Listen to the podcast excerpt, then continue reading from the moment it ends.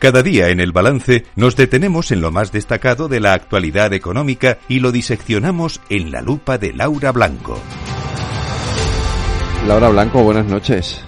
Buenas noches, Federico. Además son buenas, ¿eh? que baja la inflación.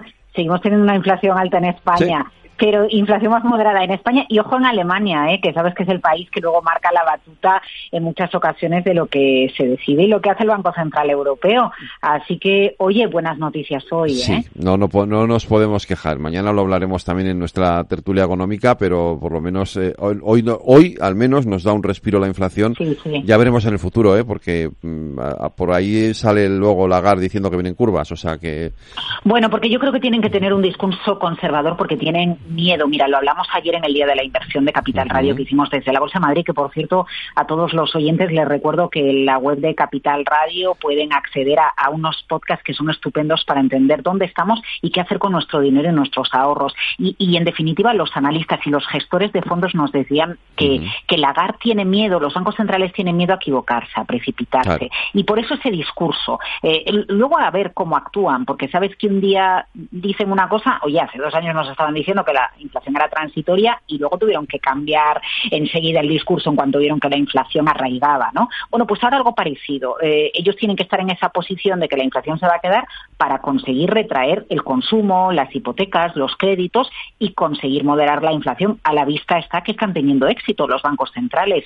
Eh, pero bueno, sí, es verdad. Mejor no echemos las campanas al vuelo y, como tú dices, prudencia. Sí, porque nunca se sabe. Aquí mm. sigue habiendo mucha incertidumbre en el ámbito internacional, pues sobre todo por los conflictos bélicos y por todo esto, y claro, aventurarse ahora mismo sobre el tema es un poco complicado. Oye, si le preguntamos a nuestros oyentes quién es mm. Charlie Manger, o Munger, o yo no sé ya cómo se dice, Manger, Charlie Manger, Charles Manger, eh, dirán, ¿y ese quién es? No tendrán ni, yo tampoco sabía ni idea, tengo que mm. reconocer, no tenía ni idea hasta que lo he leído hoy pero era uno de los hombres, no él, pero asesoraba a uno de los hombres más poderosos del mundo. Mira, Charlie Munger eh, era el tapado, el tapado por Warren Buffett. Como hoy ha dicho Ángel Lea desde Avante, es eh, la parte tapada, oculta de la historia tan bonita de inversión de Warren Buffett. Warren Buffett, eh, bueno, pues el día que fallezca, probablemente se pasará la historia como el mejor inversor de todos los tiempos, por sus rentabilidades y por su filosofía.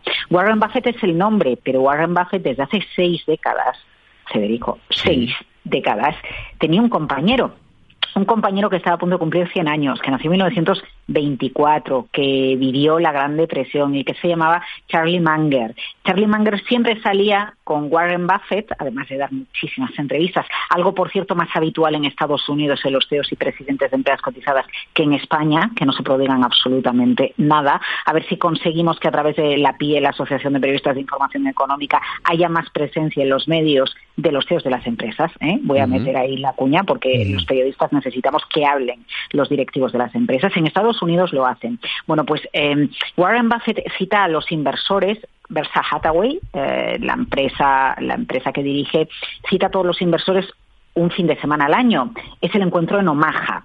Pero Warren Buffett no aparece solo. Warren Buffett siempre está con Charlie Munger, que fallecía anoche en California.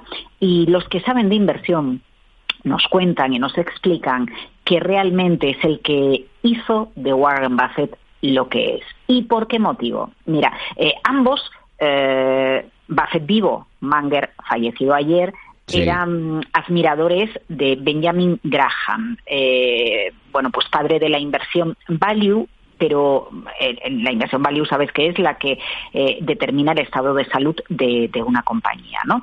Eh, pero Benjamin Graham siempre apostaba por, por decir, oye, no solo se trata de que una empresa esté bien o mal, se trata de coger a una empresa en un precio tirado, ¿no? Por decirlo de alguna manera, comprar empresas cuando el precio está, bueno, pues como si viniéramos de un Black Friday, ¿no? Con unos descuentos espectaculares. Eh, eso es lo que pensaba también Warren Buffett, hasta que eh, Charlie Munger eh, consigue convencerle cuando empieza a trabajar con él en los años 70 de que no solo se trata de tener compañías buenas, de, que no solo se trata de coger, perdón, precios buenos en el mercado, compañías tiradas de precio. Se trata también de que el negocio sea bueno, porque a ti de qué te vale, Federico, comprar una empresa a un precio tirado de precio si dentro de tres días va a quebrar eso no te sirve de nada. A lo mejor hay que pagar un poquito más de precio, pero que tú el negocio que estés comprando sea un negocio eh, fuerte y robusto y con previsibilidad. Por eso se dice que Manger fue el que convenció a Warren Buffett de que dejara las colillas, en referencia a las colillas de tabaco, que no cogiera la última chusta, la colilla de tabaco, para intentar arañar en una compañía por un buen precio y por lo poquito que quedaba porque estaba tirada de precio, un negocio que a lo mejor salía y no salía mal. Paga un poco más, pero coge buenas compañías, creedor de las marcas, de las buenas marcas, de la fidelidad de cliente, muy crítico con, las criptomonedas. Dicen que precisamente por haberle dicho, bueno, se le llamaba el, abominable, eh, señor no, porque siempre le decía a Warren Buffett, le dijo muchas ocasiones a Warren Buffett, esa empresa no la compres, esa empresa no la compramos. Era, por así decirlo, el pepito grillo de Warren Buffett. Ojo, la fortuna de Warren Buffett estima de más de eh, 100.000 millones, eh, la de Charlie Munger apenas 2.300 Eso te iba a decir, porque luego, a ver, obviamente tienes 2.300 millones, no eres pobre, pero, pero que, mm. que, que curiosamente... Mm.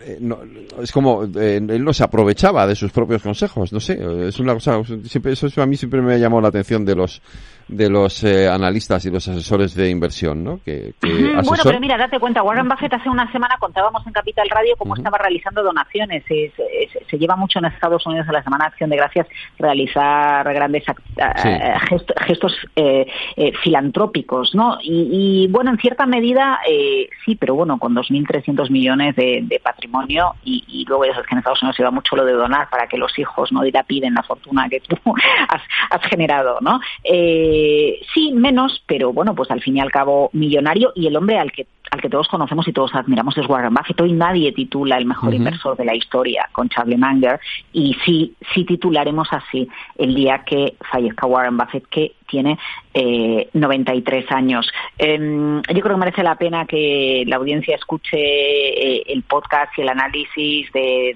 gestores como David Galán de Bolsa General eh, o Carlos Doblado, que hoy nos decía, bueno, es que se va a la mitad de, Warren Buffett, ¿no? Está en, nuestra web, en la web de, de Capital Radio, y bueno, para los amantes de la inversión value y de la búsqueda de buenas compañías, pues es una referencia porque al final es alguien que cambia la, manera de acercarse a, la inversión, Oye, una cosita que cambiamos de tema, porque eh, tienen un pequeño lío Yolanda Díaz y Nadia Galviño cuenta la reforma, no de la reforma laboral, sino de la reforma del sistema de paro, ¿no? Sí, de las prestaciones. No, bueno, date cuenta que es una de las exigencias de Bruselas eh, para seguir con el desembolso de los fondos eh, Next Generation.